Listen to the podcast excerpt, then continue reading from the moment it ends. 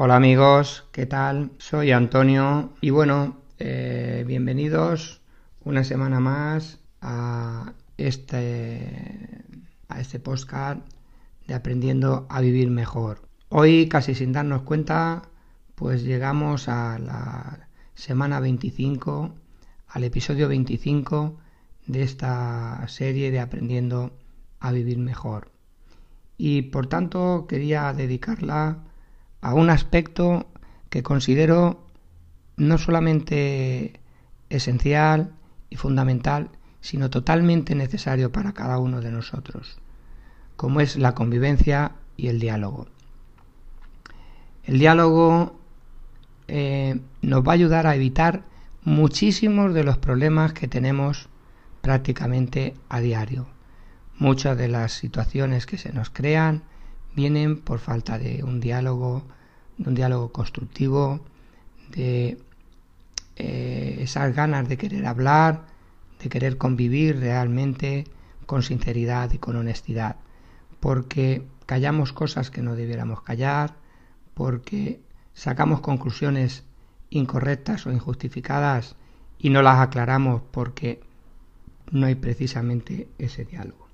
Por eso, pues lo he titulado mm, Diálogo hacia la felicidad, porque cuando terminemos de escuchar este capítulo veremos cómo si realmente hacemos esta convivencia y este diálogo de la forma que debemos, eh, con las cualidades que requiere realmente, podremos eh, llegar y podremos eh, abarcar perfectamente esa felicidad que podemos conseguir, que podemos obtener en el momento de hacer las cosas bien. Y el diálogo es algo esencial. Pero vamos a ver que no es, no es tan sencillo como parece, aunque tampoco lo es tan difícil, pero sí que requiere unas cualidades y sobre todo una predisposición por nuestra parte importante. Yo diría que en la búsqueda e intención de mejorar nuestra vida, pues nos encontramos con una cuestión tan necesaria como inevitable, como hemos dicho, como es precisamente la convivencia. En realidad, la relación de los unos con los otros es continua. La cuestión es reconocer si lo estamos haciendo bien o no, porque este aspecto tiene muchísima más trascendencia para nosotros de lo que imaginamos. Algo que hacemos a diario debería ser mucho más sencillo de lo que en realidad resulta. Pero no es tan fácil como creemos porque anteponemos muchos condicionantes y demasiados intereses personales. Nos relacionamos teniendo en cuenta todos nuestros deseos, pero sin terminar de comprender los deseos ni los intereses de las demás personas con quienes convivimos. Porque casi siempre nos importan mucho más los nuestros que los de ellos. Eh, todo ello, indudablemente, dificulta y entorpece una acción que debe tener como cualidades esenciales la sinceridad y la nobleza. Único modo de crear esa amistad honesta y esa amistad recíproca que ayuda a comprender más la vida y, por supuesto, a mejorarla notablemente. En la amistad debemos aplicar esa honestidad y esa sinceridad si queremos que realmente continúe. La amistad es una calle de doble sentido, por tanto debe circular hacia un lado y hacia otro, hacia, otra, hacia la otra persona y hacia nosotros. Preguntémonos para respondernos con esa honestidad que nos debe caracterizar siempre. Eh, ¿Cuántos problemas tenemos hoy día por la falta de entendimiento causado precisamente por diferencias diversas, por malas relaciones o simplemente por malos entendidos? Preguntémonos también por qué se desunen personas que inician una determinada labor en conjunto y con el tiempo terminan distanciándose. Pues sencillamente porque no tenemos ese diálogo honesto, sentido, analítico y constructivo de forma habitual. No basta con que lo hagamos de vez en cuando, tenemos que ejercerlo a diario, porque eso es lo que va a ayudarnos a desarrollarlo de forma muy importante, de forma sustancial. Eh, acceso de cólera, miedos irracionales, malicia, mal humor, son cargas psíquicas que generan tensión y malestar, que crean estados mentales que nublan nuestros sentidos y nuestro juicio, siendo fuente de inagotables problemas. Si queremos relacionarnos bien, es necesario erradicarlos, por tanto, de nuestra forma de ser, porque todo ello va a significar un entorpecimiento muy importante. Saber convivir, al igual que todo en la vida, necesita de un aprendizaje y de una serie de cualidades que todos tenemos, pero que difícilmente desarrollamos porque no solemos practicarlas. Y ya hemos dicho que para desarrollar algo es totalmente imprescindible el practicarlo. Si pensamos detenidamente en ellas, veremos que no es tan difícil como parece, siempre y cuando tengamos obviamente el deseo sincero de hacerlo bien y de tener siempre en cuenta a las demás personas, intentando comprenderla desde un primer momento. La convivencia nos da el apoyo que necesitamos cuando nuestro ánimo decae, nos da la fuerza de la insistencia, elimina el sentimiento de soledad a favor del trabajo colectivo y nos aporta grandísimos beneficios. Fijaros cuánto puede aportarnos la convivencia honesta con los demás. Eh, la sensación que se experimenta es una fuerza motora de inagotable estímulo. Cuando se nos ayuda a vivir una sensación de ánimo, de ilusión, de valentía, apoyo, de decisión, de decisión y colaboramos con predisposición por nuestra parte, nuestra vida se va elevando impulsada siempre por la confianza que se va adquiriendo.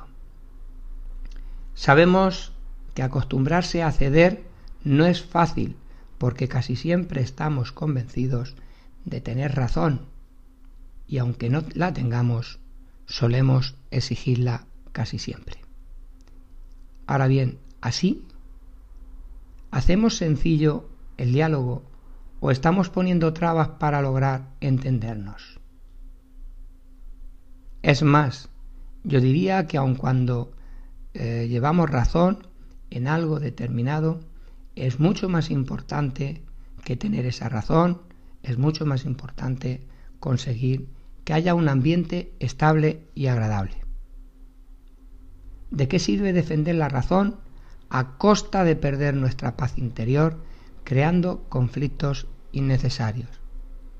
¿De qué nos sirve? En este caso es muy conveniente sopesar los pros y contras de nuestras acciones. A veces el matrimonio mismo, eh, pues comienzan discusiones por el motivo que sea, y es que yo llevo razón, y claro, es más importante la razón que llevarme bien con mi pareja. Yo diría que más bien no. Es más importante el buen ambiente que el llevar razón. Ya podremos dialogar en otro momento. Veremos que es muy fácil dialogar si cumplimos determinados requisitos, pero debemos tenerlo en cuenta. Hay que comprender, y esto es muy importante, que el yo es egoísta por sí mismo y suele terminar creando muchos conflictos y problemas de convivencia de todo tipo, ya que solo busco el deseo de agradarme, de agradarme a mí. El yo busca el deseo de agradarme, nada más. Pues tengo que erradicar de mí ese yo soy, ese yo quiero, ese yo pienso, ese yo digo, yo necesito, etcétera, porque me aísla de los demás, nunca me dará satisfacción y está impidiendo mi entendimiento con ellos. La forma de hacerlo es sustituirlo por el nosotros, siempre, como hemos dicho, por la parte contraria. Vamos a sustituirlo por el nosotros, porque al hacerlo transmite colaboración, confianza, comprensión y con ello busco precisamente lo contrario, el deseo de agradar. El yo busca el deseo de agradarme y el nosotros busca el deseo de agradar a los demás. Estas son dos posturas muy diferentes, por lo que el resultado obviamente también lo es. Hemos vivido muchas alegrías gracias a las palabras de consuelo de nuestros familiares, disfrutando cuando un amigo nos ha manifestado su sentimiento y su comprensión. Hemos vivido grandes alegrías en nuestros momentos de mayor dificultad porque nos han apoyado y estas son vivencias que gratifican obviamente nuestro sentir. La educación y nuestras cualidades más positivas también nos ayudan a relacionarnos con personas que no son de nuestro entorno. Es relativamente fácil mantener un diálogo agradable con quienes conocemos, con quienes tenemos afinidad, pero ya no resulta tan sencillo hacerlo con quienes desconocemos o no son afines a nosotros.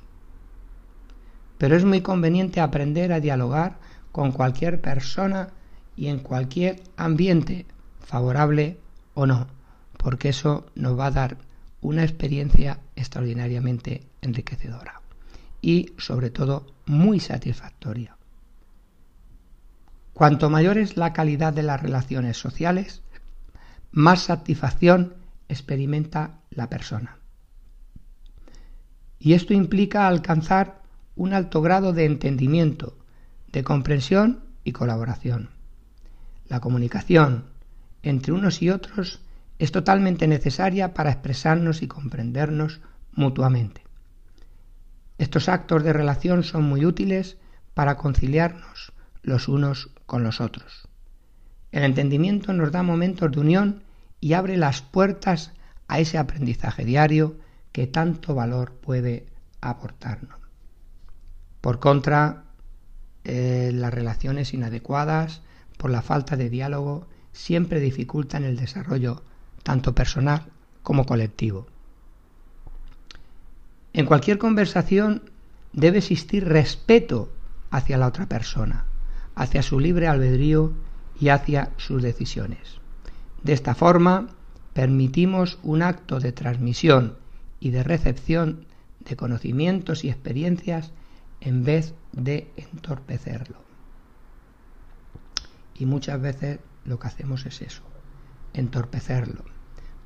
Independientemente de que haya opiniones dispares sobre lo que sea, la comunicación no es en absoluto una interferencia entre unos y otros, sino un punto de enriquecimiento personal, porque es precisamente en esa diversidad de opiniones donde más vamos a poder aprender. Dialogar es sencillamente intercambiar ideas, opiniones, ilusiones, compartir también inquietudes y preocupaciones, es entendimiento mutuo. Es comprender y aceptar las diferencias, porque éstas son tan reales para unos como para otros, entendiendo, por tanto, los distintos estados, estados y etapas que desarrolla cada persona.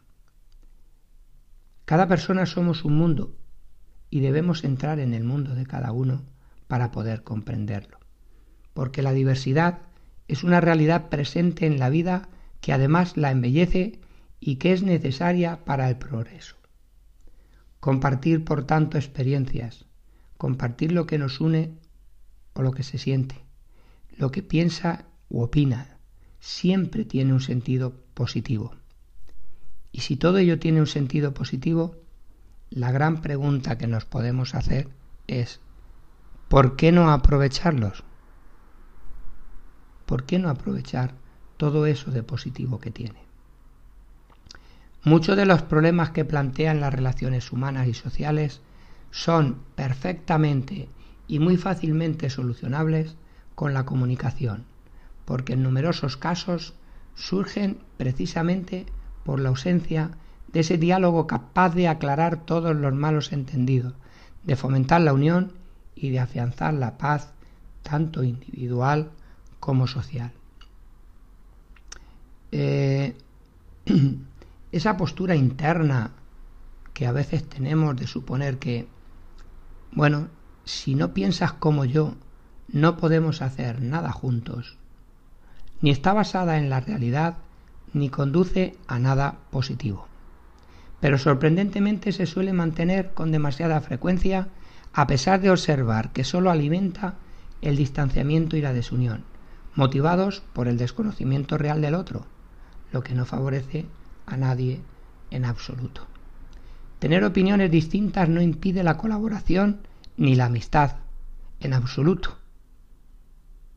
En absoluto, yo diría que la engrandece y la embellece.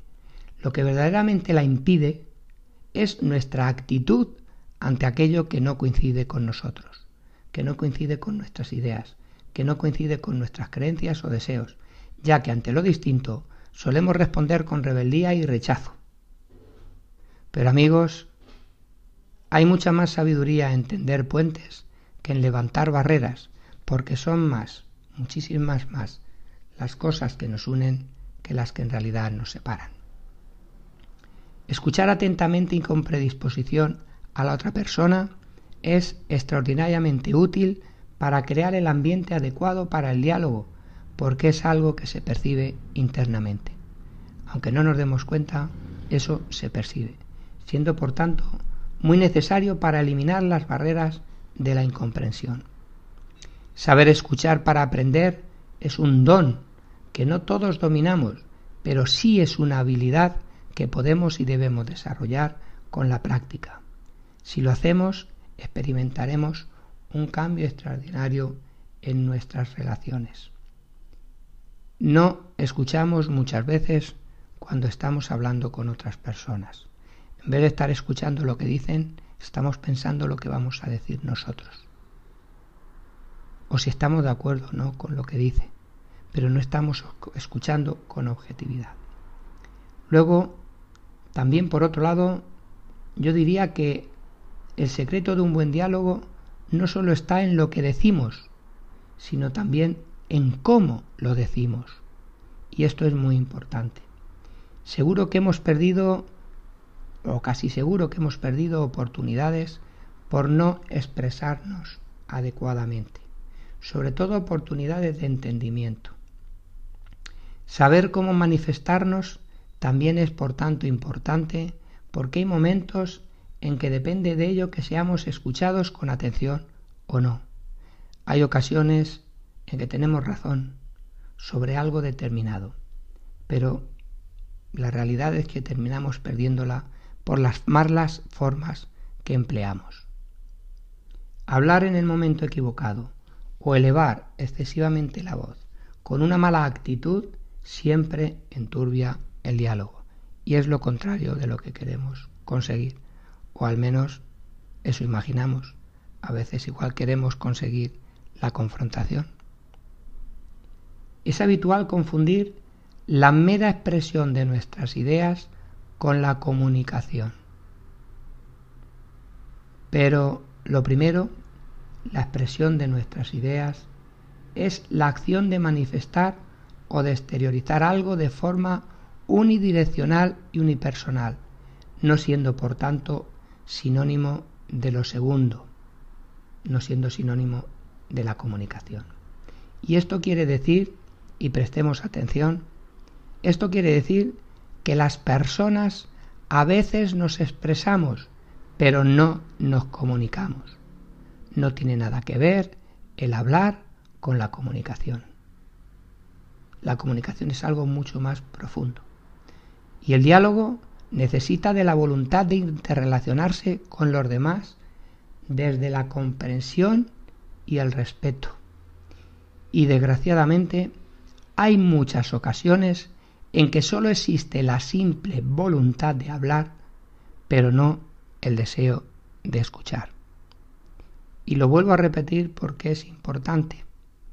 Hay muchísimas ocasiones en las que nosotros queremos aclarar algo en la que solo tenemos una voluntad, que es la de hablar, pero no tenemos en absoluto el deseo de escuchar a la otra persona. Así, la comunicación está totalmente rota, porque hay una barrera tan grande que impide que sea bidireccional, que fluya de una parte a la otra. Y en este caso la estamos rompiendo nosotros, o la está rompiendo la persona que simplemente quiere hablar, pero que no quiere escuchar. Por lo que en este caso, cuando sucede, la intención obviamente distorsiona de forma muy notable el resultado que conseguiremos. Otras veces pretendemos también denominar diálogo a la imposición de nuestras ideas, nuestras creencias, nuestros criterios y comportamientos o modos de hacer las cosas. Pensamos que lo nuestro siempre es lo mejor, y tal vez lo sea, pero solo para nosotros, ya que posiblemente estemos notando nuestras propias necesidades, lo que no quiere decir que también sea lo mejor para los otros, porque sus necesidades pueden ser bastante distintas a las nuestras. La relación con ellos nunca puede estar, por tanto, basada en la exigencia. Es una situación que solo crea confrontación y desunión, y estas expresiones del sentimiento, por cuestiones obvias, no son nada eficaces. Estoy convencido de que el mejor diálogo siempre es aquel en el que existe el respeto profundo hacia los demás, al cómo piensan, al cómo sienten, cómo actúan y por qué lo hacen así. Y se basa en una comprensión sincera desde el mundo de sus motivaciones más profundas, de sus necesidades, desde ese mundo que les empuja hacer lo que hacen y cómo lo hacen.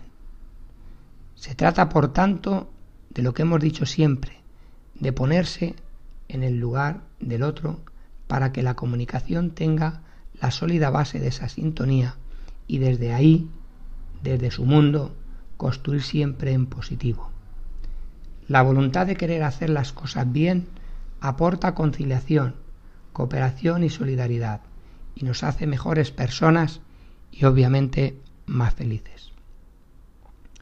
Y para finalizar, sobre lo que hemos, sobre lo que acabamos de hablar, que creo que es de una grandísima profundidad y que, aunque lo escuchemos cien veces, vamos a encontrar cien casos, cien conceptos, cien ideas, cien opiniones, eh, cien apoyos distintos, pues bueno, para finalizar decir que ese diálogo del que hemos hablado, que se basa en el mundo de las motivaciones más profundas, de las necesidades de cada uno, es la única forma en que nos podemos sentir comprendidos, aceptados y también estimulados. Y en toda relación, este sentirse comprendido, sentirse aceptado, es el único estímulo capaz de permitir una acción de colaboración y de amistad que sea libre, creativa y altamente beneficiosa para todos y cada uno de nosotros. No olvidemos nunca que las personas con las que nos relacionamos también tienen sentimientos y valorar esos sentimientos es fundamental. Nosotros muchas veces lo que más exigimos es que comprendan nuestros sentimientos pues lo van a ir comprendiendo en la medida que nosotros comprendamos los sentimientos también y las necesidades de los demás, porque además ese es el mayor ejemplo, es el mejor ejemplo que podemos dar. Y ese sentimiento, ese apoyar a una persona cuando más lo necesita, no nos quepa la menor duda que es lo que más nos une siempre a los demás. Los momentos de fiesta, de holgorio, todos lo tenemos muy fácil para estar contentos unos con los otros. Pero en los momentos de dificultades, cuando esa dificultad aprieta, cuando el dolor surge, cuando el sufrimiento asoma, estar ahí con esa persona es cuando realmente podemos decir que eh, tenemos un diálogo constructivo, un sentimiento hacia la felicidad de verdad. Y sin nada más por hoy, queridos amigos, muchísimas gracias por vuestra atención. Os sigo agradeciendo a todos los que lo venís haciendo, pues vuestra participación a la hora de divulgar este podcast, este, este pequeño mundo que tenemos por delante para poder ayudar al máximo posible a toda aquella persona que quiera construir una vida con mayor objetividad y que quiera buscar aspectos más positivos en ella. Muchas gracias por todo. Hasta la próxima semana.